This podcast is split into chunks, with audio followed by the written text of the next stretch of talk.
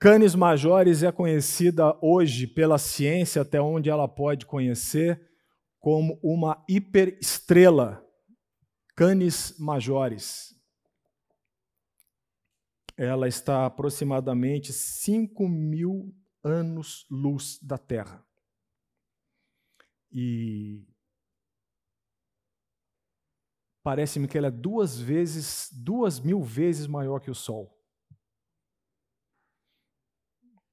E para os irmãos terem uma ideia do tamanho dessa estrela, em comparação com a Terra, a Terra seria uma moeda de 25 centavos, esse planeta onde nós vivamos, e Canis Majores, o Maracanã. Isso é Canis Majores. Vamos orar a quem criou Canis Majores? Descobrir como Canis Majores apareceu é uma tarefa da ciência. Quem criou canes majores é a fé, que diz. Hebreus. Vamos orar a esse Deus que criou canes majores. Senhor, nós nos alegramos em tua presença mais uma vez por estarmos aqui na tua casa. Nós buscamos a tua presença, Senhor. Pedimos que tu nos abençoes por tua graça e misericórdia. É somente pela tua graça, ó Deus, que eu me achego à tua palavra. É somente pela tua graça que eu Toma este lugar para falar da tua palavra. A tua graça, ó Deus, que me permite estar aqui, e a tua graça que me permite, ó Deus, ter a dádiva que vem das tuas mãos. Por isso eu te peço misericordiosamente que tu nos abençoes neste tempo, comigo, todos os professores da IBD, toda a tua igreja reunida, seja em classe, seja no templo, para que tu possas falar ao nosso coração para que tu possas nos exortar, nos dar direção e, com base na tua palavra, ó Deus, aplanar os nossos caminhos. Se tu emudeceres, ó Pai, o tempo aqui será totalmente infrutífero, inócuo, desperdiçado. Por isso eu peço que tu, mais uma vez, fales conosco, ó Deus. Abençoa-nos, guia-nos, dá-nos a a tua palavra, que não saia da minha boca nada que se desvie um milímetro sequer do que a tua palavra diz e ensina. Muito obrigado por tudo, Senhor. Eu te peço e te agradeço no nome de Jesus. Amém, Senhor. Amém. Muito bem. Abra sua Bíblia lá no texto de Hebreus, capítulo 12. Eu quero começar esse terceiro estágio da fé Hoje nós estamos começando o terceiro estágio da fé, que é o amadurecimento, em Hebreus capítulo 12. Mais uma vez eu peço que você traga à mente aquela analogia que nós temos reiteradamente proposto para vocês a respeito da fé como um fruto, não é? A respeito da fé como fruto. A analogia é recordando o fruto que a semente que cai na terra morre ela germina, nós temos o nascimento da fé. O trabalho do agricultor faz com que a semente é, se torne um fruto e esse fruto então passa a um segundo estágio, que é o seu desenvolvimento. O fruto começa a incorporar. Você olha o fruto dia a dia, você levanta um dia, no outro dia, no outro dia, você percebe, se você tem um olhar atento, né? O agricultor tem esse olhar atento para saber se a fruta, se o fruto está tendo um crescimento normal. Ele olha o fruto e, e ele percebe que de ontem, de anteontem, da semana passada para aquele dia, o fruto cresceu. Mas chega um momento que esse fruto ele para de crescer. E quando para de crescer, ele começa a tomar um volume, ele começa a adquirir uma coloração. Esse é o amadurecimento. O fruto não cresce mais. Agora ele passa a um outro estágio, que é o estágio do que? De amadurecer. O agricultor, o, o, o agricultor olha e ele sabe quando ele está começando a amadurecer. Aquele fruto está lá. As intempéries e somente a seiva da árvore, somente os nutrientes da árvore é que vão fazer com que aquele amadurecimento complete o seu estágio. Nós estamos entrando nesse estágio do amadurecimento. É visível aquilo. Ele está lá, nada mais pode ser feito, ele vai começar a amadurecer. e o último estágio da nossa fé, que é a consumação, quando o fruto é colhido. Nós veremos isso daqui nessa próxima na outra aula. Então eu quero que você tenha em mente nessa analogia essa figura de que o fruto parece estacionado, o fruto parece que não está mais desenvolvendo, mas ele está. O fruto parece que não tem mais nada para acontecer nele. O fruto parece que está isolado, é um tempo de espera. Se você colher aquele fruto antes desse tempo, ele perde o processo de amadurecimento, ele não servirá para nada. Já comeram uma fruta que está verde? Né? O que ela provoca na nossa boca? Parece que nada está acontecendo. Essa é a palavra. É um tempo de espera. O agricultor, o agricultor pacientemente espera que aquele fruto amadureça para que ele seja colhido. É onde eu estou entrando agora. Amadurecimento da fé. E eu quero começar com Hebreus capítulo 12. É, Hebreus capítulo, estou usando a ara. Hebreus capítulo 12 começa assim: Portanto, todas as vezes que você encontra essa palavra, portanto, nas Escrituras, todas as vezes, quase que invariavelmente, todas as vezes, quando você encontra essa palavra, portanto, ela está, como diz Davi Meyer, que ela está funcionando como uma dobradiça de uma porta. Ela está abrindo uma porta de um assunto que já vem sendo discorrido lá atrás. Se fosse se, se, se começasse um novo tema, essa palavra seria totalmente incabível aqui. O portanto é com base em que, to, em que nós já estamos expondo, com base naquilo que nós vimos falando, né? com base no argumento que nós utilizamos, portanto, aí o autor parte para uma conclusão, parte para um desfecho daquele tema. Então, quando nós olhamos no começo do capítulo 12, portanto, nós temos que ter em mente duas coisas. Por que, que esse portanto está aqui? Para entendermos esse portanto, nós precisamos entender o assunto que ele está discorrendo. E aí é necessário nós voltarmos um pouco para trás. Duas coisas, então, a respeito desse portanto. O que, que o autor de Hebreus está tratando para chegar nesse portanto, para chegar nessa conclusão? Do que, que ele está falando? Qual é o tema dele? Aí nós precisamos voltar um pouco para trás. Nós vamos nos aprofundar um pouco nesse capítulo 12. Vá lá para Hebreus também, capítulo 10. Capítulo 10, verso 32 até o verso 37. Ou melhor, até o verso 39. Hebreus capítulo 10, verso 32 até o verso 39. Eu leio aqui, os irmãos sigam aí nas vossas Bíblias. Lembre-se, nós estamos tratando de entender o portanto, onde vamos colocá-lo eficazmente no nosso raciocínio. Hebreus 10, capítulo 32 até o capítulo, é, desculpe, 10, versículo 32 ao versículo 39. Lembrai-vos, porém, dos dias anteriores, em que, depois de iluminados, o autor de Hebreus está falando a um público cristão. Então ele está dizendo: tragam à memória, lembrai-vos, porém, dos dias anteriores em que, depois de iluminados, ou seja, depois que a fé nasceu e se desenvolveu em vocês, depois de iluminados, sustentastes grande luta e sofrimentos. O autor de Hebreus está pedindo para que a sua audiência traga isso à memória. Isso tem tudo a ver com o portanto. Ora, é, grande luta e sofrimentos, verso 33. Ora expostos como em espetáculo, ora em opróbrio quanto de tribulações, ora tornando-vos coparticipantes com aqueles que desse modo foram tratados Porque não somente, verso 34, porque não somente vos compadecestes dos encarcerados, como também aceitastes com alegria o espólio dos vossos bens, tendo ciência de possuirdes vós mesmos patrimônio superior e durável. O autor de Hebreus está convocando a sua audiência para que lembre-se do que aconteceu, do que estava acontecendo. Depois que ele falou da aliança, depois que ele falou de Cristo como sumo sacerdote, acima da aliança, acima de Moisés, depois que ele falou que Cristo, como sumo sacerdote, e em sendo sumo sacerdote, ele se compadece das nossas fraquezas, ele intercede por nós, ele sabe do que nós estamos passando, lá no capítulo 4, peço que você leia no capítulo 4, ele se compadece porque ele sofreu como nós sofreu nós sofremos.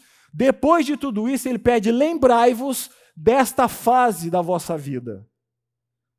E ele chega no verso 34 e diz: Porque não somente vos compadecestes dos encarcerados, como também aceitastes com alegria o espólio dos vossos bens, tendo ciência de possuirdes vós mesmos patrimônio superior e durável. O que ele está dizendo aqui? Vocês, em verdade, eu testifico isso, vocês foram expoliados nos vossos bens.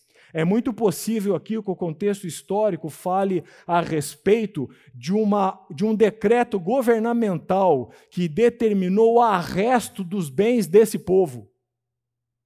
É muito provável, não estou afirmando isso 100%, mas é muito provável que nessa situação famílias de cristãos tiveram as suas portas das suas casas arrombadas e fiscais, coletores, agentes do governo entraram e levaram os bens deles.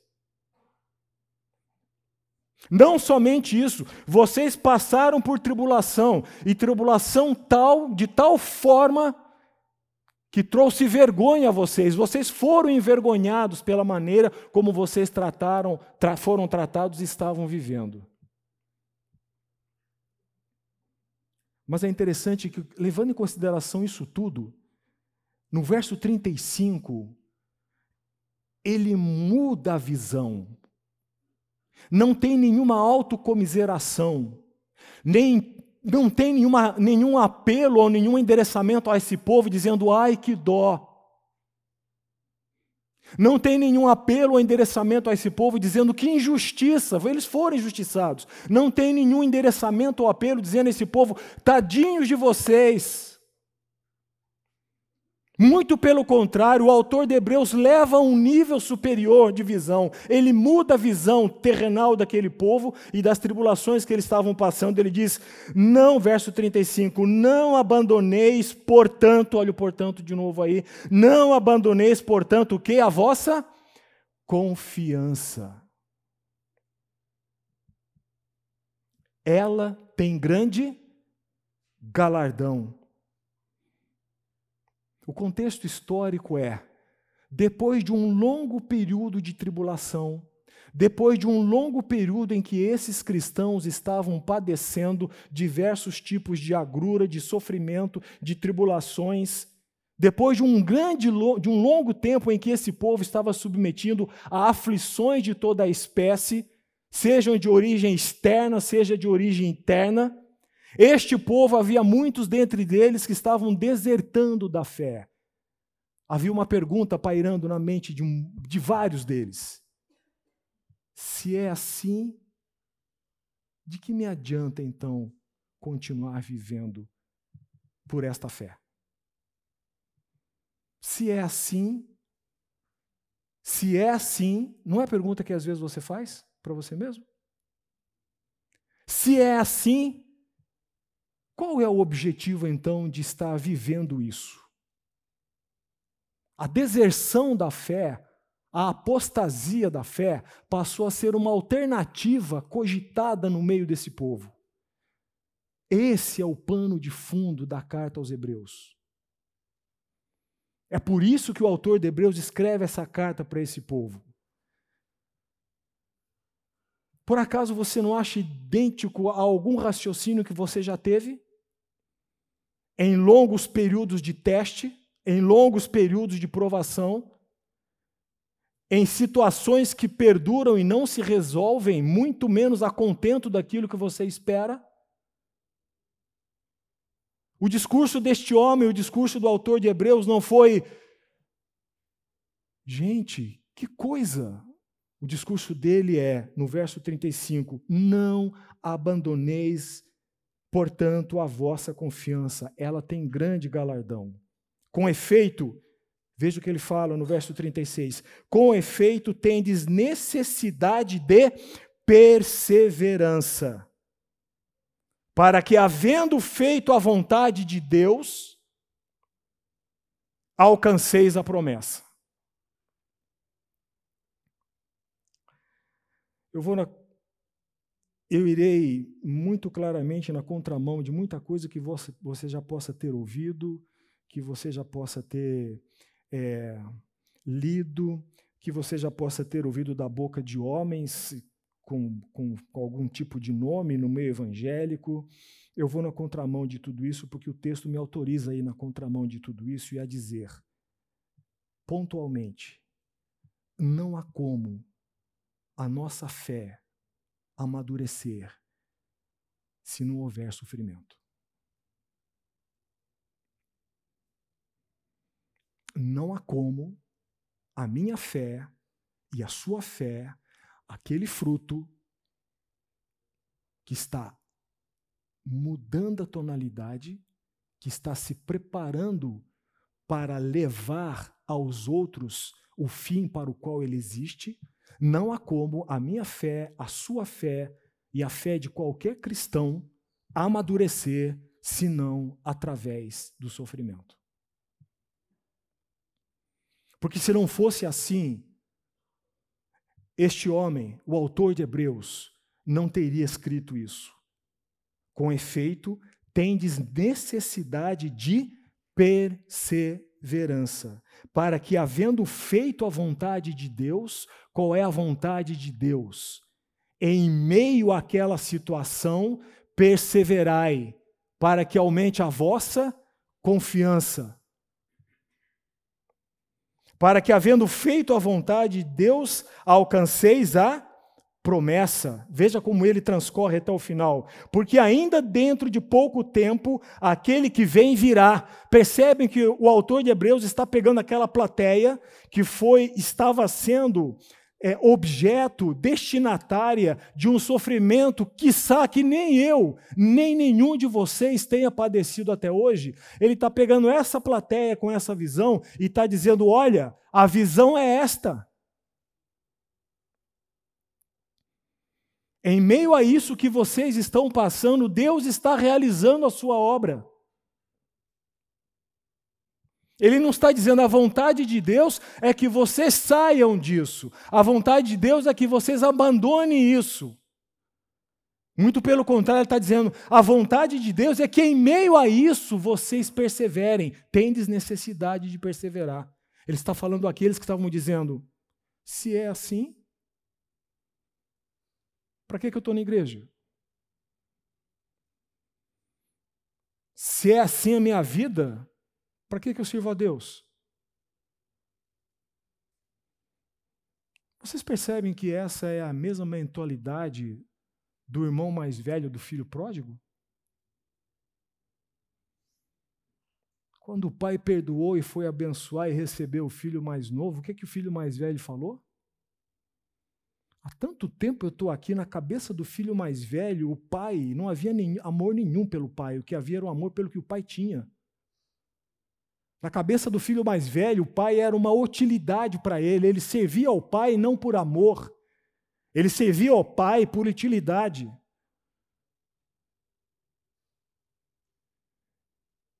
E o autor de Hebreus está dizendo para eles: Tendes necessidade de perseverar, porque havendo feito a, a, vontade de Deus, vocês alcançarão a promessa, porque ainda dentro em pouco tempo, aquele que vem virá e não tardará.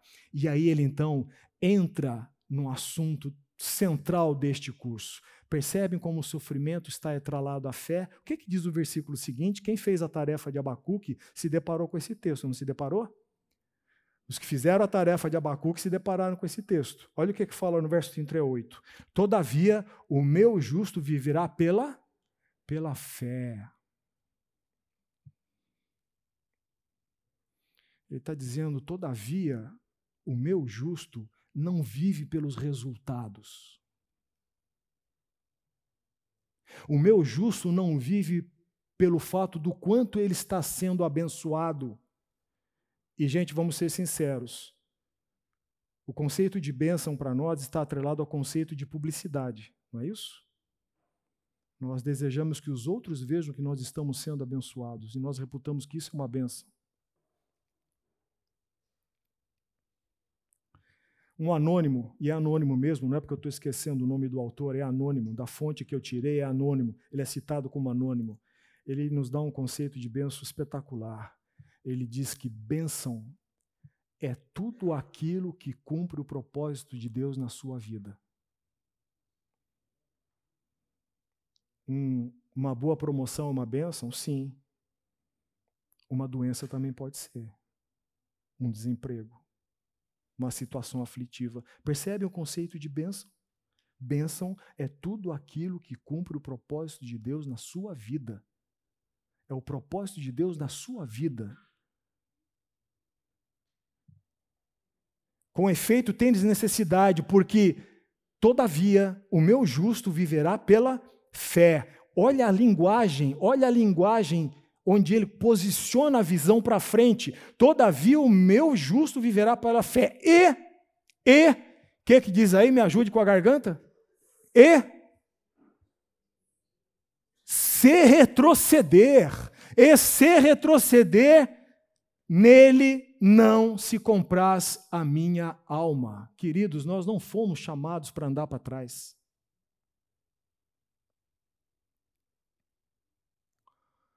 a, des, a despeito das circunstâncias. Nós não fomos chamados para andar para trás, a despeito das circunstâncias. E se retroceder, nele não se compraz a minha alma. Por acaso nós não gostamos de dizer que o fim de Deus na nossa vida não é nos tornar mais, mais parecidos com Jesus Cristo? É isso? O que, que Jesus fez diante da cruz? O que Jesus fez diante da cruz? Ele retrocedeu? Se retroceder, nele não se compraz a minha alma. Nós, porém, ou seja, aqueles onde a fé já foi plantada e se desenvolve, aqueles que têm comunhão com o Pai, aqueles que são chamados filhos do Pai, nós, porém, não somos dos que retrocedem para a perdição, somos, entretanto, da.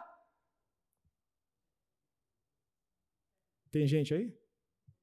O que, é que diz o texto? Somos da fé para a conservação da da alma. Não existe amadurecimento da fé se não houver sofrimento. Leia a carta de 1 de Pedro, você verá isso também como pano de fundo, a epístola. A fé não cresce se nós não passarmos por aflições. Porque são as aflições e os sofrimentos que nos fazem tornar dependente de Deus e eliminam as nossas possibilidades. Nós, porém, não somos daqueles que retrocedem. E aí ele então ele avança no argumento, entra no capítulo 11, que é a galeria dos heróis da fé, e cita vários homens e até mulheres, vários homens que pelo testemunho da fé, eles não viram aquilo que esperavam, mas alcançaram o quê? Alcançaram a promessa. Vários homens, dos quais o autor fala que o mundo não era digno deles. Para arrematar o argumento, ele entra então, já que ele desfechou, ele falou assim: olha, o que vocês precisam não é desertar da fé, muito pelo contrário, o que vocês precisam é de perseverar, é de aproveitar a oportunidade para crescer na fé, para amadurecer em fé. E aí, para incentivar o seu público, a sua audiência, ele entra com o capítulo 11. Percebe que se não houvesse assim, essa parte introdutória atrás, o capítulo 11 estaria solto? Não faria o menor sentido estar aí. Olha como é começa o capítulo 11. Ora, pela fé, ora, a fé é a certeza das coisas que se esperam e a convicção dos fatos que se não veem. E aí ele transcorre todo o capítulo 11, 25 vezes, salvo a minha memória esteja enganada, ele cita a palavra fé. Inúmeras pessoas, inúmeros homens, mulheres, heróis, pessoas que passaram por vales profundos, por situações angustiantes. Se você for estudar a vida dos heróis da fé, se você for estudar a vida dos homens que Deus usou na sua Bíblia, não tem nenhum superpoderoso que conseguiu conquistar tudo aquilo que queria. Não tem nenhum supercrente. Tem homens transformados pela obra de Deus, onde se agiganta a fé, o eu diminui. E não tem como você diminuir o eu por si próprio, por sua própria força, porque naturalmente eu e você corremos para o engrandecimento do eu. A única maneira de nós termos o nosso eu mitigado, e é isso que se chama de mortificação do pecado, que é o lado segundo da moeda que se chama santidade. Santidade envolve duas atitudes, meus queridos. Santidade é uma moeda de duas faces. Numa face está o desenvolvimento das virtudes, e na outra face está a mortificação do pecado. Isso é santidade. Desenvolvimento de virtude sem mortificação de pecado é legalismo. Mortificação de pecado sem desenvolvimento de virtude é clausura. Percebem? Isso é santidade. Não tem como o meu eu e o seu eu serem tratados, não tem como o meu eu e o seu eu serem mortificados se não passarmos por períodos e momentos de aflição, de tribulação, de coisas que correm a nossa revelia, desacordo com a nossa vontade. Você pode até fugir dessas situações uma ou duas vezes, mas Deus se encarregará de fazer você encontrá-las lá na frente de novo. Porque está na palavra. Esse discurso é antipático. Esse discurso não está na mídia. Mas é a pura verdade da Escritura. Sem passarmos por sofrimento, por aflições, por angústias, nós não temos a nossa fé amadurecida, porque naturalmente o pecado que habita em mim e em vocês, naturalmente nos leva para o engrandecimento de nós mesmos. Isso chama-se na teologia autoengano do pecado. Quem faz isso? Deus faz isso. Algo que deve confortar a sua alma Somente Deus, somente Deus, nenhum homem tem essa habilidade. Somente Deus é capaz de nos tornar humildes sem nos humilhar. E somente Deus é capaz de nos exaltar sem nos bajular. Quem disse isso foi Luiz Saião. Ele evolui no argumento para incentivar a sua plateia, ele abre a galeria da fé, dos homens da fé, e aí então nós vamos entrar lá no capítulo 12 que nós começamos. Portanto, ou seja, agora que vocês têm a visão correta, agora que a visão de vocês, os olhos de vocês devem estar no lugar certo, porque o lugar certo é aquele que vem, virá e jamais e não retardará. O lugar certo é onde eu tenho que chegar, não aquilo que eu estou passando aqui. Aquilo que eu estou passando aqui é instrumento para onde eu tenho que chegar. Agora que vocês têm essa visão, agora que vocês têm essa galeria da fé, esses homens, essas mulheres, que vocês sabem porque são cristãos, que, o que a Escritura testemunha sobre eles. Portanto, aí então o autor de Hebreus vai nos dar a fórmula para que nós avancemos. Como devemos avançar? Então, esse é o primeiro aspecto do portanto. O segundo aspecto vem logo a seguir. Vamos começar então no capítulo 12.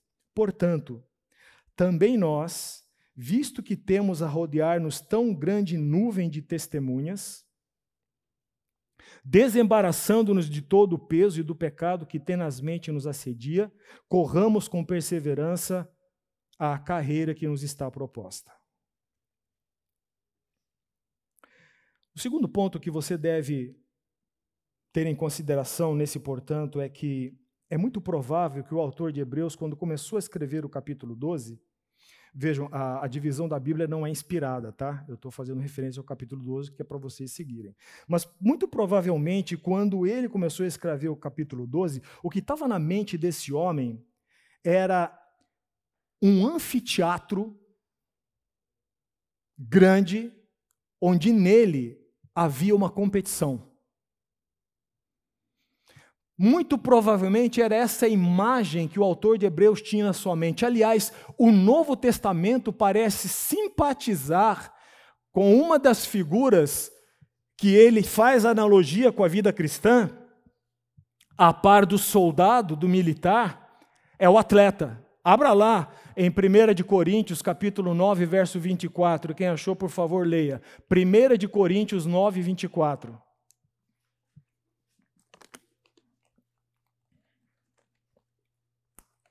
1 de Coríntios 9, 24, quem achou, leia, por favor. Não sabeis vós que os que correm no estádio, todos, na verdade, correm, mas um só leva o prêmio. Correi de tal maneira que os uh, alcanceis. Estão vendo aí a figura do atleta? O Novo Testamento simpatiza com isso. Na carta, segunda carta de Paulo a Timóteo, ele fala, menciona também o soldado. O soldado está embrenhado na guerra para satisfazer aquele que o arregimentou. Fala do atleta também, que tem que correr segundo as regras do esporte. Se ele não correr segundo as regras do esporte, ele não ganha o prêmio. Então, o Novo Testamento parece que abraça essa ideia de fazer a comparação da vida cristã, da nossa caminhada cristã, como um atleta, uma prova de atletismo. Parece que é isso que o autor de Hebreus tem na mente quando ele abre o capítulo 12. Um anfiteatro onde há uma corrida. E nós somos aqueles que estamos correndo.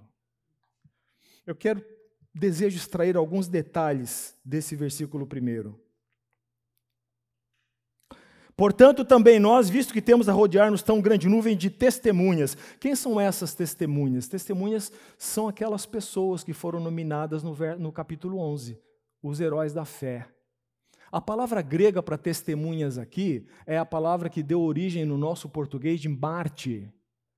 Testemunha aqui no grego é martus. Foi daí que nasceu a nossa palavra Marte. E Marte, ou mártires, são pessoas que, pelo testemunho de vida, deixaram um legado para os outros. Mais que isso, não foi só um exemplo e testemunho de vida, foram pessoas que foram colocadas a sua própria vida em xeque e morreram por aquele testemunho. Um dos grandes argumentos filosóficos que a Bíblia é a palavra de Deus é o seguinte: seria possível uma quantidade tão grande de homens e mulheres morrerem por uma mentira? Você morreria por uma mentira? Estes morreram pela defesa da verdade.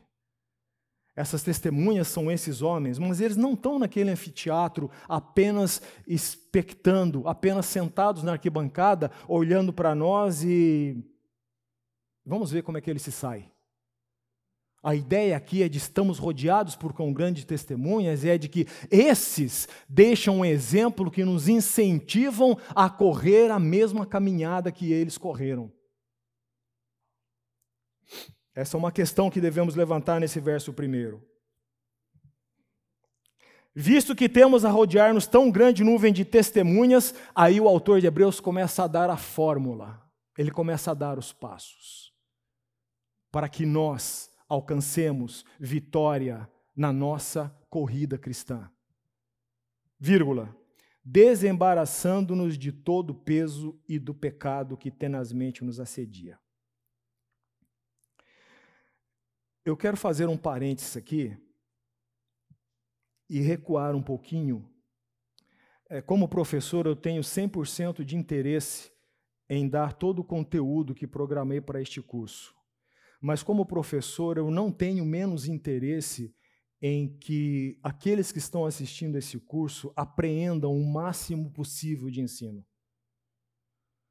Me contento em dar 80%, desde que vocês apreendam 40%, do que dar 100% e só levaram 10%. Entendem o raciocínio?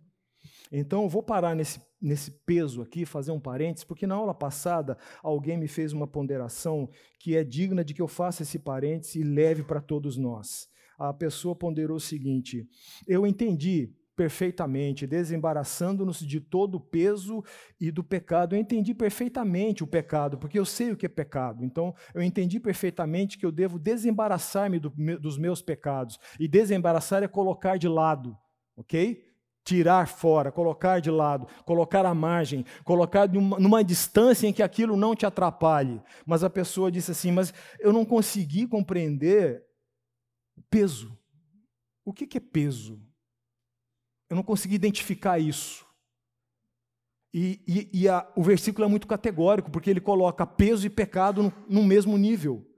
Não são iguais. Ele está falando de desembaraçando do nosso peso, tem a conjunção alter, é, aditiva, né? E do pecado que tenazmente nos assedia. Então ele está tratando de duas coisas. E essa pessoa disse: esse peso aqui eu não consegui entender. O que é peso? O que, que, parece que a Escritura está dizendo, ou, o, o autor de Hebreus está nos transmitindo para que nós também prestemos atenção no peso, tanto quanto no pecado? Parece-me, queridos, que eu falo parece-me porque eu tenho muita resistência a afirmar coisas categoricamente. Então, quando eu digo parece-me, eu tenho um grau de certeza no parece-me. Né? Parece-me, queridos, que peso são as coisas discutíveis da vida, em que eu tenho liberdade para decidir pelo sim e pelo não.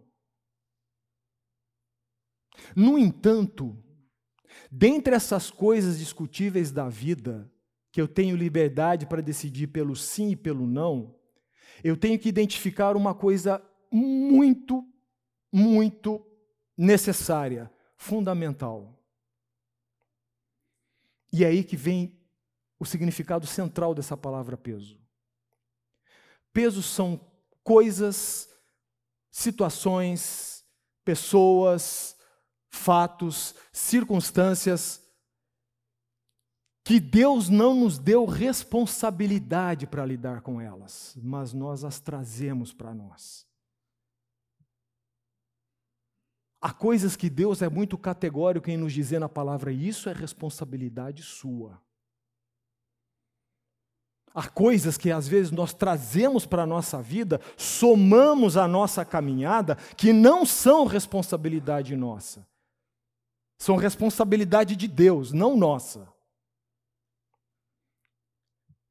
E o alto engano do pecado, ele tem a potência, ele tem o poder de fazer em mim e em você uma obra excepcional. Não no sentido bom, excepcional no sentido mal. Já perceberam que nós temos uma facilidade incrível para não fazer aquilo que Deus nos manda fazer e para fazer aquilo que Deus não nos manda fazer? Já perceberam isso? Nós temos uma aptidão incrível para fazer o que Deus não nos mandou fazer. Às vezes até nos proibiu de fazer. Mas nós queremos fazer aquilo que Deus não nos mandou fazer. Deus diz lá: perdoe e dai lugar à ira. Romanos 12: minha é vingança, eu retribuirei. O que, que Deus está dizendo? Perdoe a ofensa, saia de cena. Por quê? Porque tudo vai virar pizza? Não, porque minha é a vingança, eu retribuirei. Por isso Deus fala para nós: dai lugar à ira. Mas já. É o sinal? Ah, não acredito. Vou dar lugar à ira.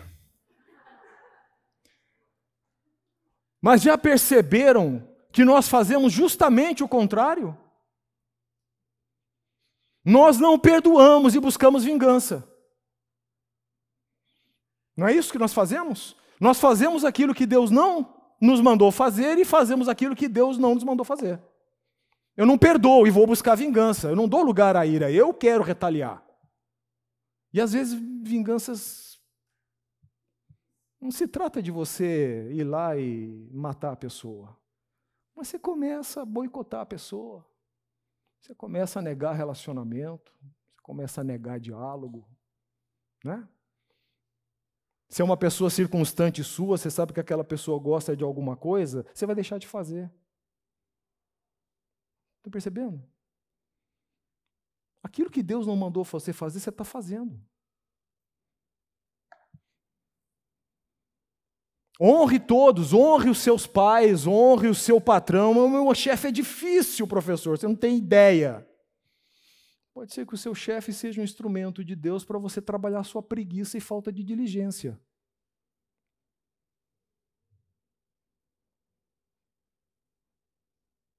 Alguns anos atrás, eu estava numa reunião de jovens e um jovem foi à frente dar um testemunho pedindo oração que ele estava sendo perseguido porque ele era cristão no ambiente de trabalho. O que esse jovem não contava é que uma pessoa que estava lá conhecia o empregador dele, o empregador dele conhecia outra pessoa e essa pessoa me conhecia. E na verdade o que acontecia ali não é que ele estava sendo perseguido porque era cristão, ele estava sendo perseguido porque era preguiçoso. Ele estava sendo perseguido porque estava fazendo, hum, sabe, trabalhando com relaxo. Né? Honra teu pai e tua mãe. Mas meu pai, é, teu pai. Honra teu pai e tua mãe. E o que que os filhos eles chegam num momento da vida que eles acham que entendem tudo, né? E o pai passa a ser e a mãe passa a ser uma peça de museu. Mas o que está escrito lá? Honra teu pai e tua mãe. Obedeça seu pai. Obedeça sua mãe. Mas, professor, o meu pai é o seu pai. Aquele tiranossauro Rex que está lá em casa, aquele tiranossauro Rex está lá na sua casa. Mas, professor, o senhor não tem noção. Outro dia eu falei para ele colocar os arquivos dele na nuvem, ele perguntou se eu estava usando droga. É esse mesmo, que está na sua vida. Não é? Em nenhum lugar da Escritura Deus nos manda ter a responsabilidade de mudar as pessoas que estão ao seu lado. Quem que muda os corações? Quem muda os corações? Mas a Bíblia é muito clara que você tem a responsabilidade de lidar com as dificuldades com a pessoa que está ao seu lado. Percebe como nós trabalhamos às avessas?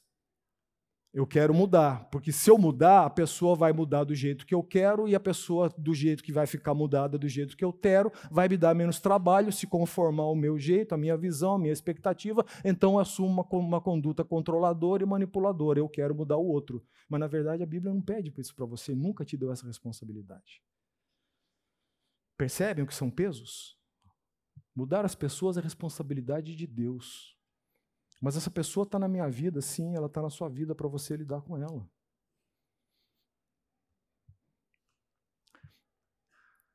Deus nos deu o sinal para a gente fazer intervalo, né? Então façamos intervalo, já voltamos. Eu quero dar um exemplo bíblico de peso, para que, para que você consiga captar um pouco mais o que significa isso. E percebam que peso tem o mesmo peso do pecado. Porque o autor de Hebreus colocou os dois em grau de, equiparação, né? Desembaraçando-me de todo o peso e do, e do pecado. Eu quero dar um exemplo bíblico a respeito do que vem a ser um peso. Peso necessariamente, de novo, não é um pecado. Mas nós temos que estar atentos a eles. Porque peso tem a função de firmar você num lugar. E se você fica firmado naquele lugar, você empaca. Se você empaca, você. Desculpe, você não anda. Desculpe de novo. Abra sua Bíblia em Gênesis capítulo 12. Gênesis capítulo 12. Eu quero fechar o parênteses, mas eu quero dar esse exemplo. Gênesis capítulo 12.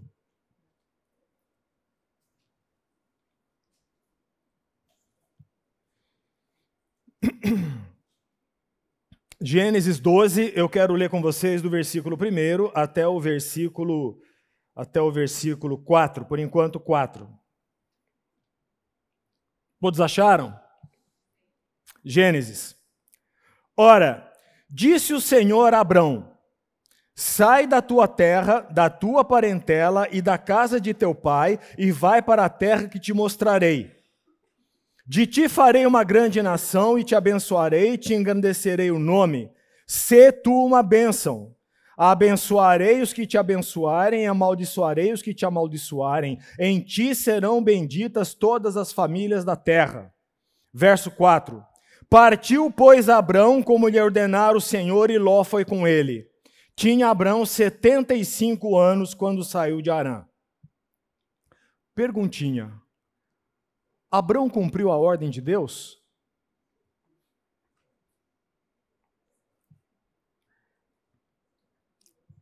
Eu vou facilitar a resposta. Abraão cumpriu 100% a ordem de Deus? Ah, que maravilha! Orgulho da classe. Quero ficar mais orgulhoso ainda. Por quê?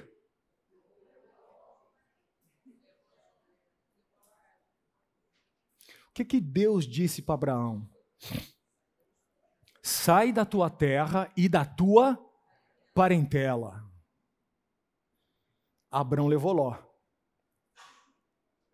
Mas é importante nós entendermos o contexto disso.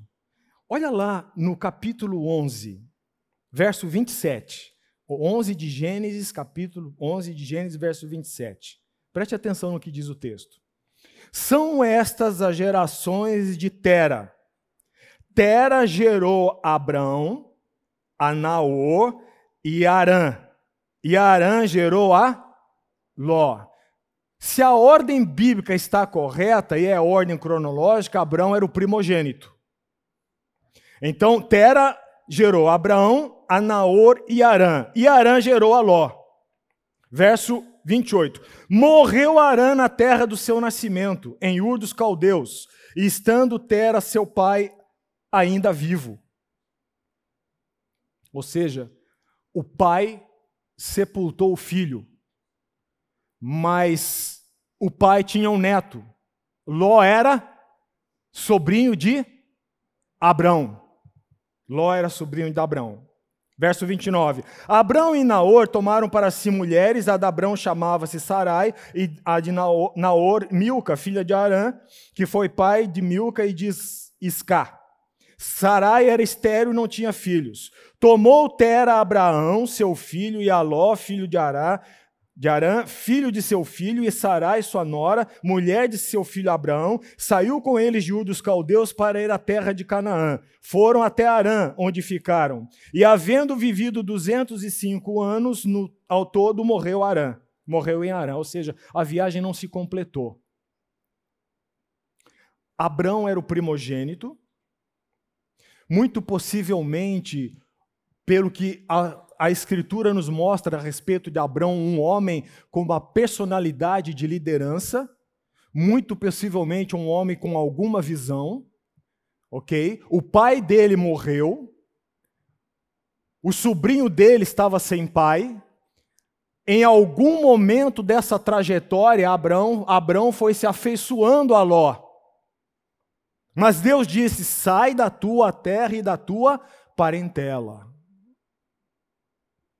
Por que, que Deus estava dizendo isso? Percebam a insistência da Escritura em fazer referência a Ló. Capítulo 13. Aliás, no verso 5 do capítulo 12. Levou Abrão consigo Sarai, sua mulher, e a Ló, filho de seu irmão. Capítulo 13 de Gênesis. O que é que fala o versículo 1? Saiu, pois, Abrão do Egito para o Negueb, ele, sua mulher e tudo quanto tinha, e Ló com ele.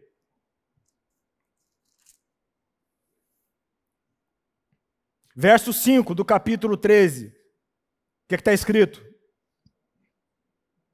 Ló ia com Abraão, também tinha rebanhos, gados e gado e tendas. O pai da fé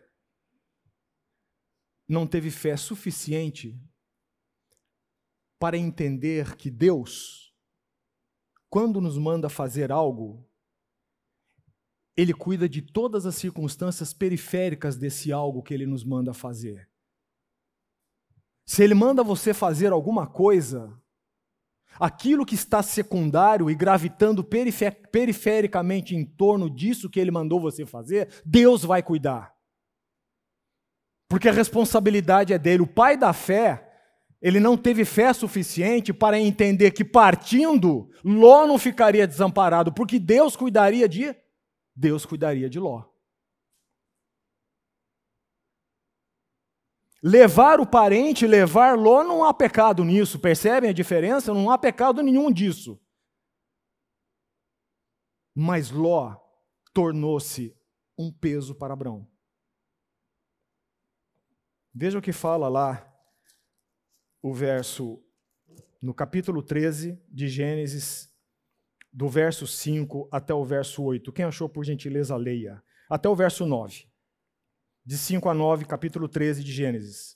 Ló que ia com Abrão também tinha rebanhos de gado, gado e tendas. E a terra não podia sustentá-los para que habitassem juntos, porque eram muitos os seus bens, de sorte que não podiam habitar na companhia companhia do outro. Houve contenda entre os pastores do gado de Abrão e os pastores do gado de Ló. Nesse tempo, os cananeus e os fariseus habitavam essa terra. Disse Abraão a Ló, não haja contenda entre mim e e entre os meus pastores e os teus pastores, porque somos parentes chegados. Acaso não está diante de toda a terra? Peço-te que te apartes de mim. Se fores para a esquerda, irei para a direita. Se fores para a direita, irei para a esquerda. A palavra de Deus, irmãos, nenhum tio dela cai. Para fazer cumprir a sua ordem, Deus permitiu o que na vida de Abraão?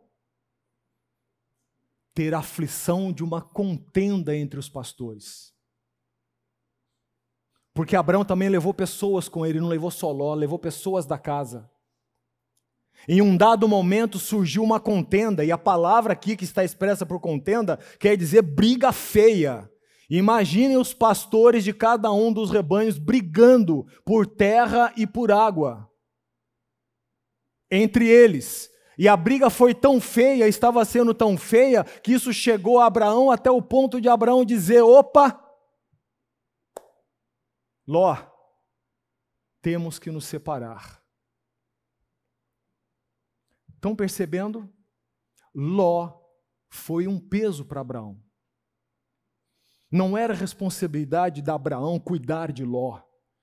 Porque se Deus disse sai da tua parentela, Deus não seria injusto para dizer: olha, se você é arrimo da família, a tua família vai ficar o léu, vai fazer o que eu quero e seja o que Deus quiser deles.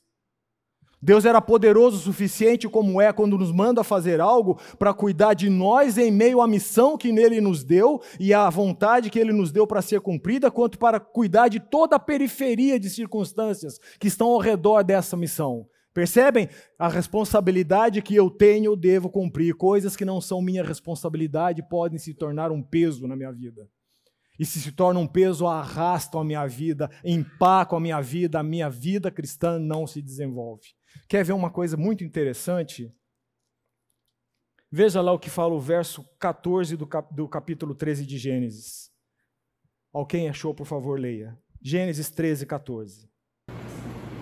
Diz o Senhor a Abraão, é, depois que Ló separou-se dele, de onde você está, olhe para o norte, para o sul, para o leste e para o oeste. Não é interessante essa expressão? Gente, a Bíblia é espetacular. Nós somos desatentos demais em ler a Escritura. Olha o que, é que diz o versículo. Disse o Senhor a Abraão quando? Depois que Ló se separou dele. Se você ler os versos 14, 15 e 16, praticamente você perceberá que Deus repetiu para Abraão o que ele disse no capítulo 12.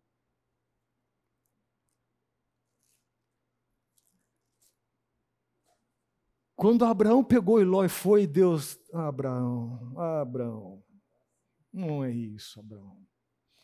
Mas pacientemente Deus acompanhou Abraão mas permitiu o que na vida de Abraão para ele entender a ordem? Permitiu o que? Contenda. Depois que eles se separaram, Deus apareceu novamente a Abraão e disse: Abraão, entendeu? Você entendeu? o que eu pedi para você lá atrás? Então vamos caminhar. Só que houve consequências da decisão de Abraão. E se você for lá em Gênesis capítulo 14, você vai perceber que Ló meteu-se em uma outra encrenca. E Abraão tive que ir atrás para resgatar Ló. Leia o capítulo 14 em casa. Estão percebendo que é um peso? Necessariamente não é o pecado mas é algo que pode atrapalhar a sua carreira cristã. É algo que pode te tirar o foco de onde você tem que chegar e o que você tem que fazer para chegar lá. Fecha parênteses, voltamos pra, voltemos para Hebreus capítulo 12. Hebreus capítulo 12.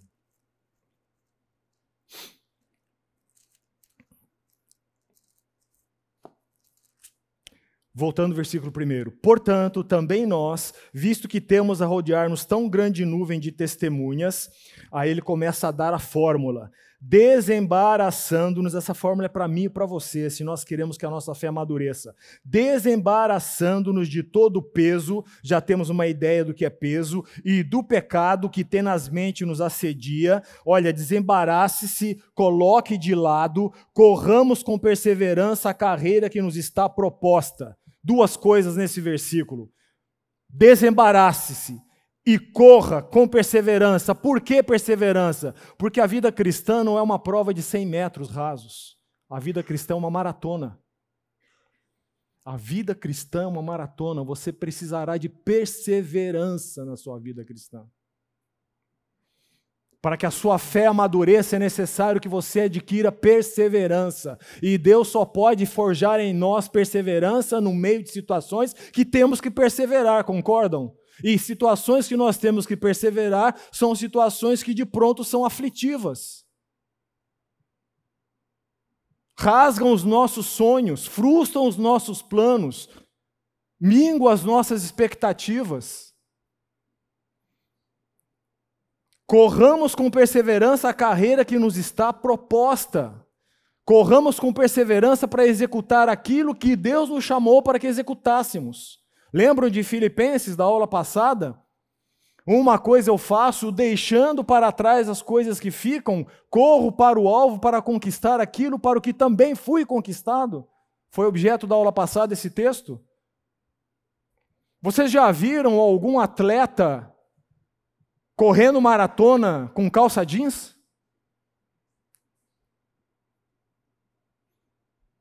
Com uma mochila levando uma barrinha e um suquinho? Num outro contexto de vida, você já viu algum soldado em exercício lá na floresta amazônica de short, camiseta e tênis? Qual é a grande diferença do maratonista para o velocista de 100 metros rasos?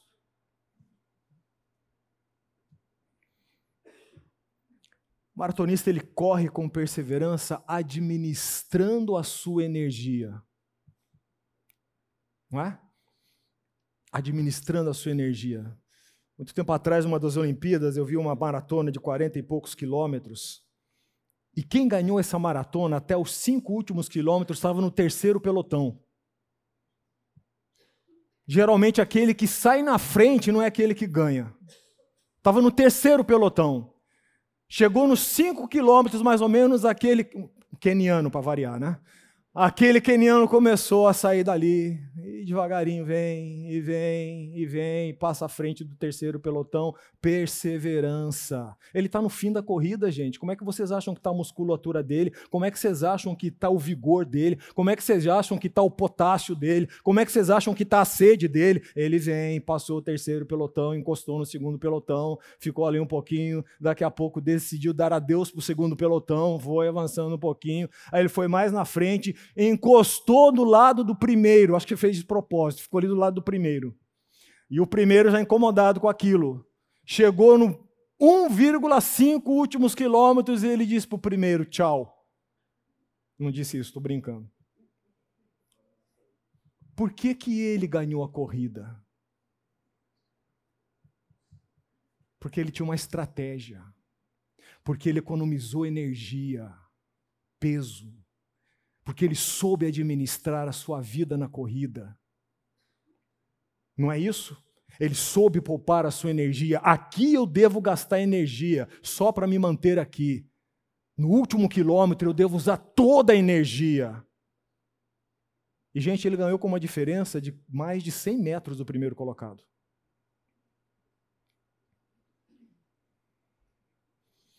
A nossa vida cristã, queridos, é uma maratona. Quando termina? Quando Jesus te arrebatar ou você morrer. É aí que termina. Por isso o autor de Hebreus tem essa imagem de anfiteatro e ele diz: Olha, para que vocês vençam essa maratona, lembrem-se das dificuldades, mas não se afastem delas, vamos ver isso daqui a pouco. Não as odeiem, não as rejeitem, façam delas uma plataforma para vocês chegarem adiante. E para vocês conseguirem isso, desembaraçem-se de todo o peso do pecado. Peça para o Senhor Jesus fazer com que você identifique na sua vida há pesos que eu estou carregando desnecessariamente. Desembaraçando-nos de todo o peso do pecado que tenazmente nos assedia, corramos com perseverança a carreira que nos está proposta. E de que forma essa corrida? Olhando firmemente para quem? Para o autor e consumador da nossa fé, Jesus Cristo. Por que, que temos que olhar para Ele? Porque Ele que fez a nossa fé nascer.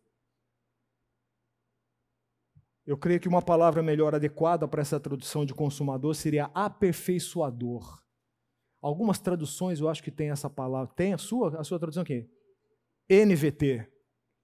O aperfeiçoador da nossa fé. A palavra que toca um pouco mais. Ele é o autor e o aperfeiçoador. Percebe? No meio da maratona, Jesus está fazendo o quê? Está aperfeiçoando a nossa a nossa fé. Mas o maratonista não para lá no trigésimo quilômetro. Ah, não, isso aqui está muito chato, muito desgastante, eu vou começar a treinar por 100 metros rasos. Olhando firmemente para o autor e consumador da nossa fé, o qual, o qual, em troca da alegria que lhe estava proposta. Agora preste atenção quantas vezes o autor de Hebreus usa a palavra suportou. Em troca da alegria que lhe estava proposta, suportou a a cruz, não fazendo caso da ignomínia, não fazendo caso da vergonha. Ter uma morte de cruz naquele tempo era o ápice da vergonha de uma pessoa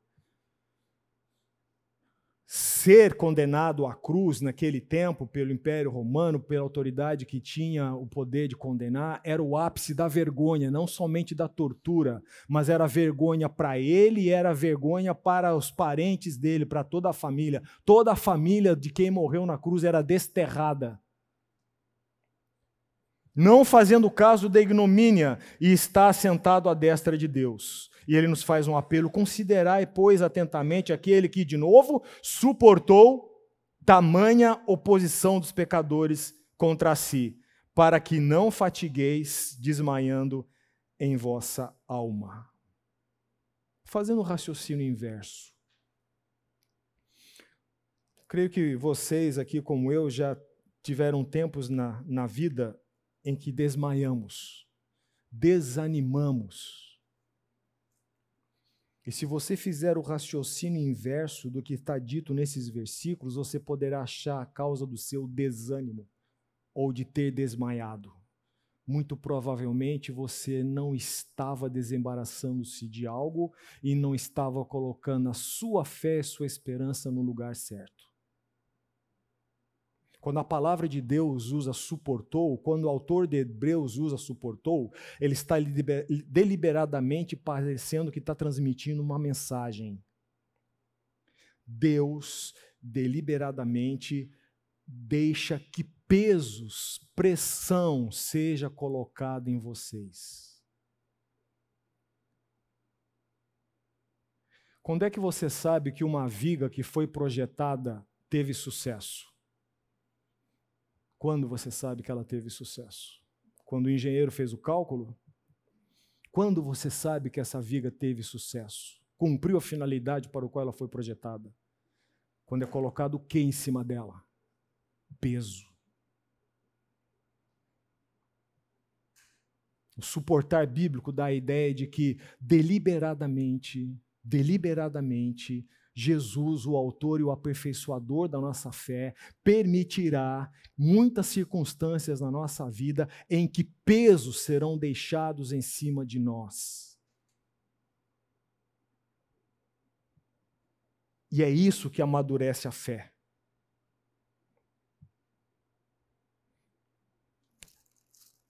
Rapidamente, vá lá para segunda de Pedro. E alguém leia do verso, capítulo 1, do verso 4 até o verso 8. Segunda de Pedro, capítulo 1, verso 4 até o verso 8. Quem achou, por gentileza, leia.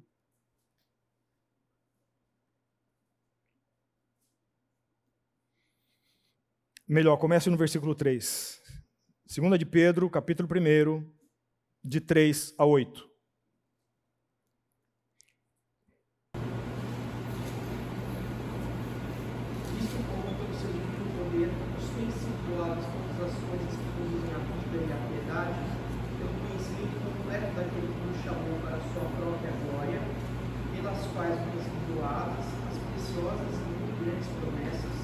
para que por elas nos tornem participantes da natureza divina, livrando-nos da corrupção das paixões que há no mundo.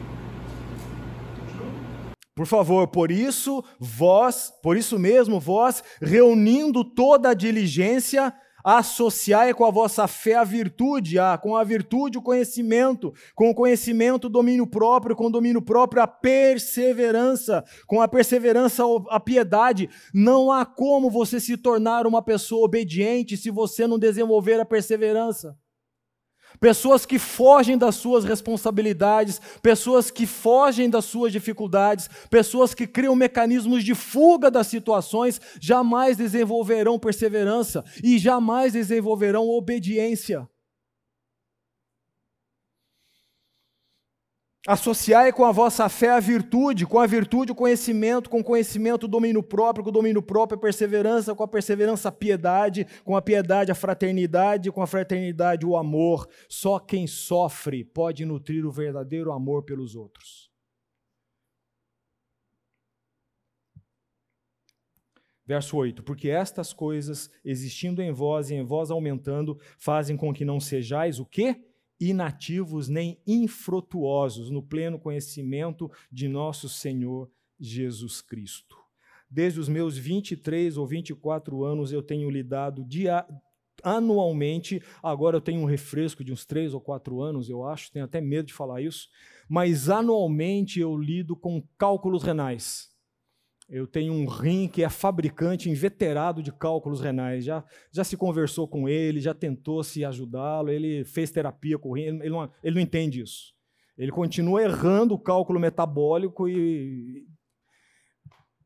Queridos, já houve anos que, que eu fui parar no hospital, tirando as vezes que eu já tenho medicação em casa, né? que eu tomei medicação em casa né? e não precisei ir para o hospital. Já houve vezes, anos, que eu fui umas quatro, cinco vezes para o hospital.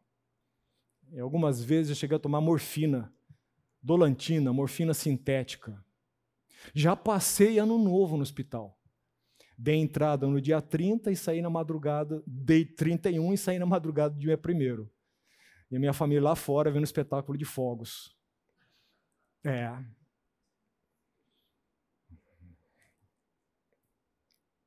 Nessa caminhada, passei várias vezes por vários médicos e pessoas em que praticamente no rosto deles você via assim: hum, deve ser tudo isso. Teve até uma médica que não. Deixa para lá. Ela quis fazer a minha ficha de atendimento e eu lá, roendo corrente na cama. Mas eu me recordo de uma dessas vezes em que eu avancei porta dentro totalmente encurvado, acompanhado. Quando entrei na porta da sala do ambulatório, tinha um médico que estava lá, ele olhou para mim, aí veio uma pessoa, uma enfermeira, para me tirar de lá, que eu tinha que fazer a bendita ficha. Né? Tem que fazer a ficha. Ó, morra primeiro, mas deixa a ficha pronta. Aquele médico, ele olhou para mim. Ele deixou o que estava fazendo, porque não estava atendendo ninguém, ele deixou o que estava fazendo, veio na minha direção, falou para a enfermeira: não pode deixar comigo. Me levou para a maca, ele mesmo me medicou. Depois que eu recobrei, comecei a ver que o preto era preto e o branco era branco, ele se aproximou do leito e depois de alguma conversa eu perguntei para ele: o senhor me deu um atendimento diferenciado. Ele falou assim: é? Falei, é, o senhor me deu um atendimento, eu quero parabenizá-lo. Eu falei assim, eu tenho isso.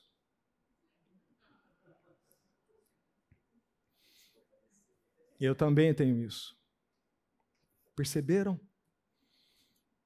O que, que fez a diferença para mim naquele momento? A fichinha? O que, que fez a diferença para mim? Uma pessoa que tinha passado pelo mesmo sofrimento. Ele sabia que ali tinha dor. Eu também tenho isso. O sofrimento desenvolve tudo isso em nós. E eu quero terminar avançando para a última parte do capítulo 12. Volte lá para Hebreus, capítulo 12. Estamos encerrando a aula, não o tema. Capítulo 12.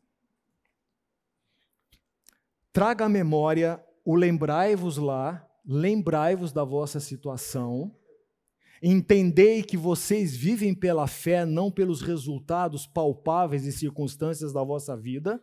Entendei que pessoas que vos deixaram exemplo assim viveram.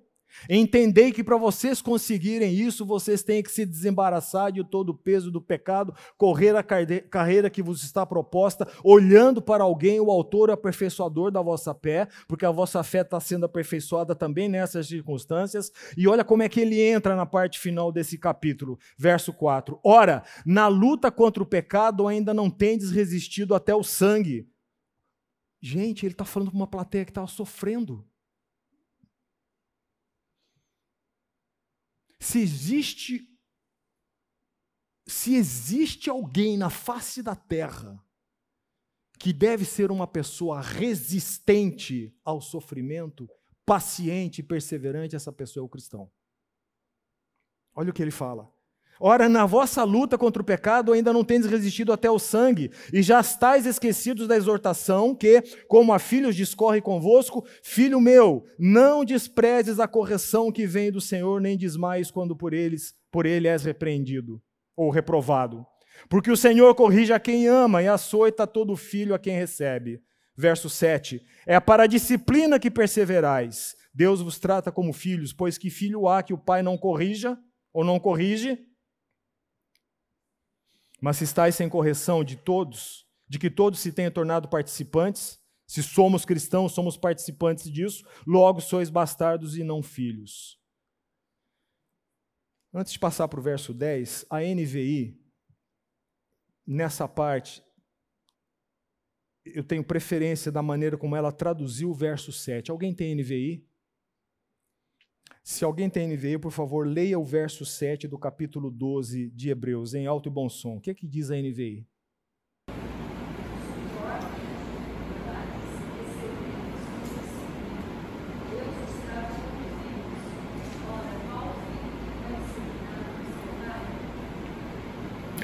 Suportem as dificuldades, fazendo o quê? Recebendo-as como disciplina. Mas disciplina pelo pecado pode ser que sim, pode ser que não. Deus não nos disciplina só quando nós estamos em pecado, Deus nos disciplina para aproveitamento.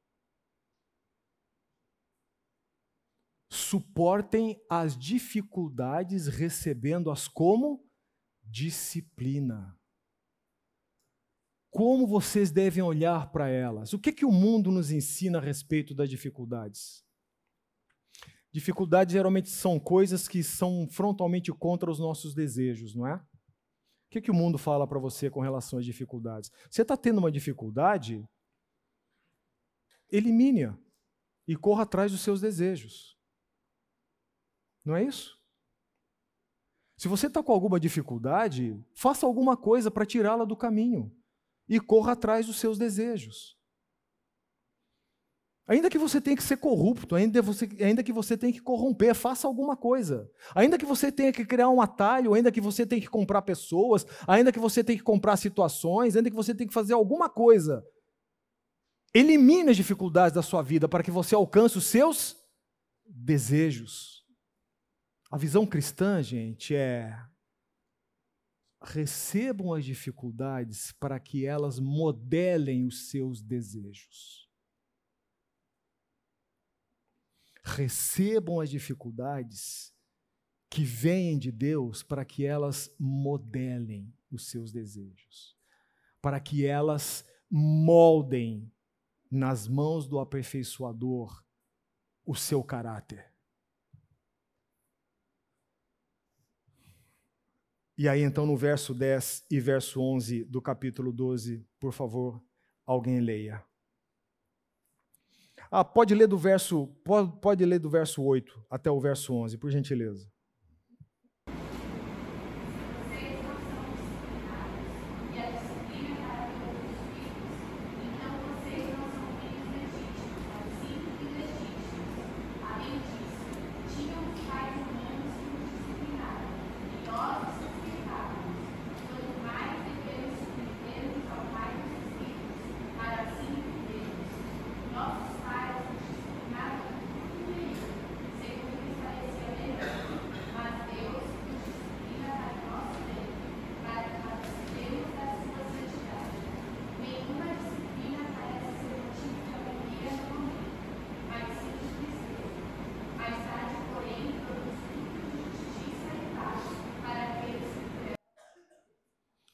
Entenderam o plano de Deus para as dificuldades que nós vivemos.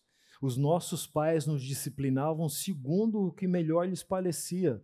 Tenho certeza absoluta que os meus filhos guardarão algumas coisas que eu lhes ensinei e outras eles jogarão fora. Tenho certeza absoluta também que os meus netos farão a mesma coisa com eles. Guardarão algumas coisas que eles ensinaram e outras jogarão fora. É isso que a Bíblia está dizendo. Nós nos submetemos aos nossos pais que nos corrigem da maneira como lhes parece melhor. Quanto mais submissão devemos ter ao Pai das luzes, ao Deus, né? Verso 10: Pois eles nos corrigiam por pouco tempo, segundo melhor lhes parecia. Deus, porém, nos disciplina para aproveitamento, a fim de sermos participantes da sua santidade. Veja a palavra fruto no verso 11. Toda disciplina com efeito no momento não parece ser motivo de alegria. E não é. Não é. A Bíblia não espera que você saia cantarolando e dando risada pela rua como um tolo quando você está sofrendo.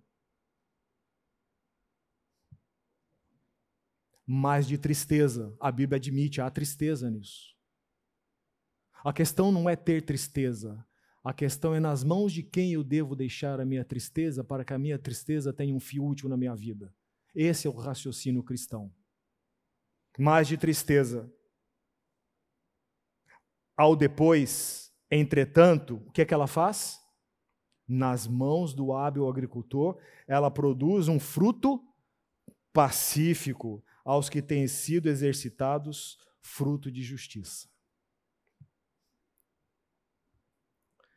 Eu não estou encerrando aqui o terceiro estágio da fé, pretendo encerrar na aula que vem, que é o amadurecimento, mas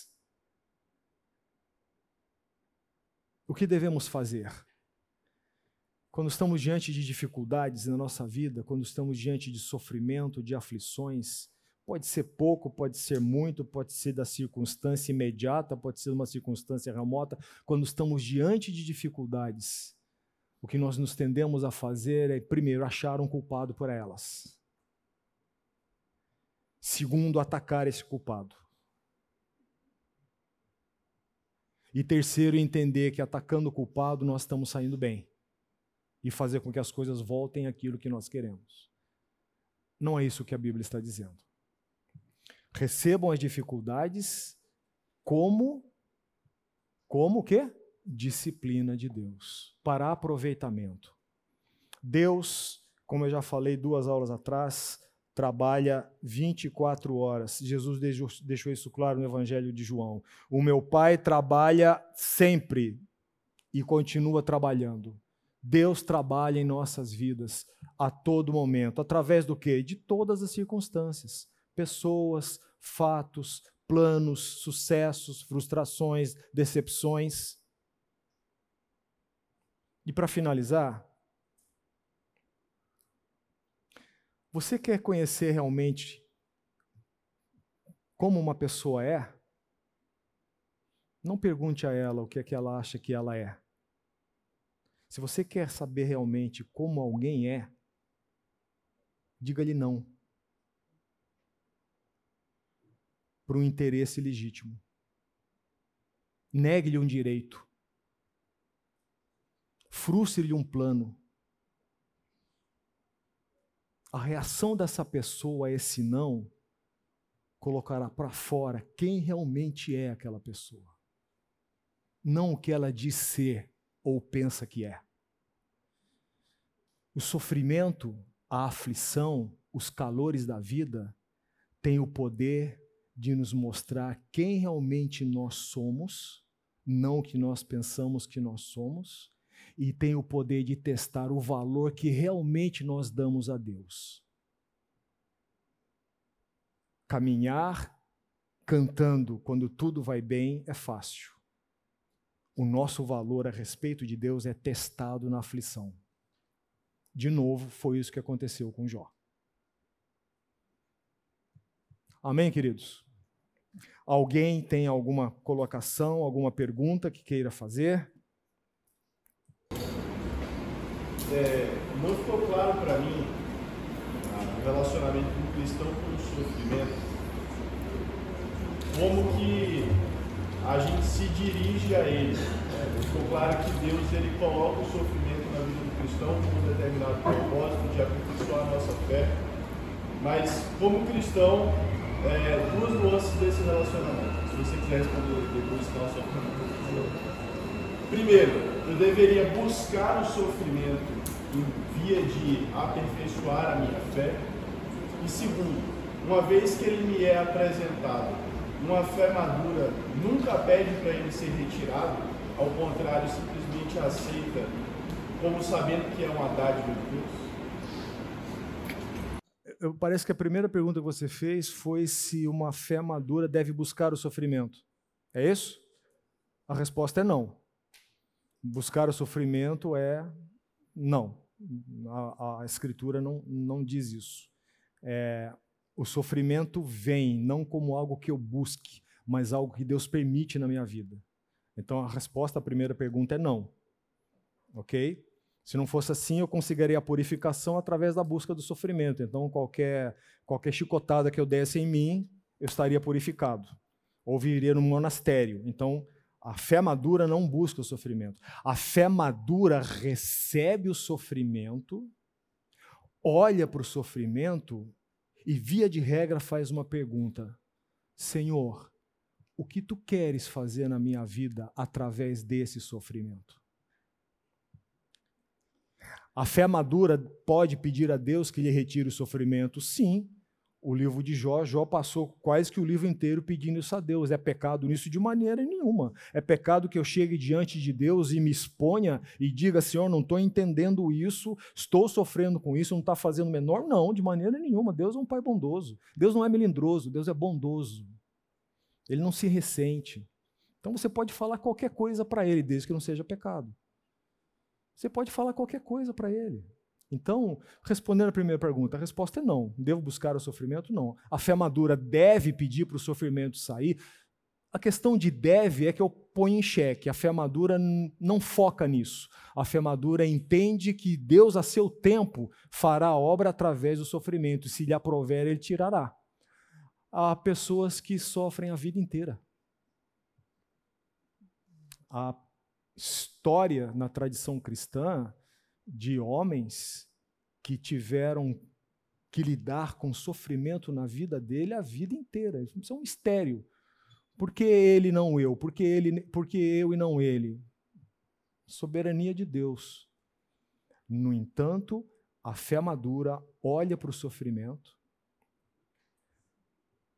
não reage contra ele, não busca um culpado por aquilo, ainda que o sofrimento tenha vindo pelas mãos de alguém. O que, que Deus fez com o povo no Egito? Deus usou quem para purificar o povo da idolatria no Egito? Deus usou um homem. Que homem? Faraó. Deus não usou Faraó? Deus fez o que com o coração de Faraó? Endureceu. Por quê? Porque Deus era mau? Não, Deus estava tratando com a purificação espiritual do povo. Então eu olho para o sofrimento, não busco um culpado para ele, ainda que ele venha pelas mãos de alguém, e a pergunta é: Senhor, o que queres fazer na minha vida com isso? Abre os meus olhos.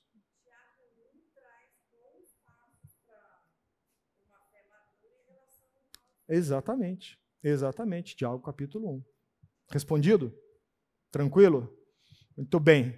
Ficamos em fé e vamos. Em fé, não, em pé, né? Mas permaneçam na fé. Vamos terminar nossa aula. Eu peço que alguém ore voluntariamente. Se alguém fez a tarefa e quiser deixar comigo, é bem-vinda.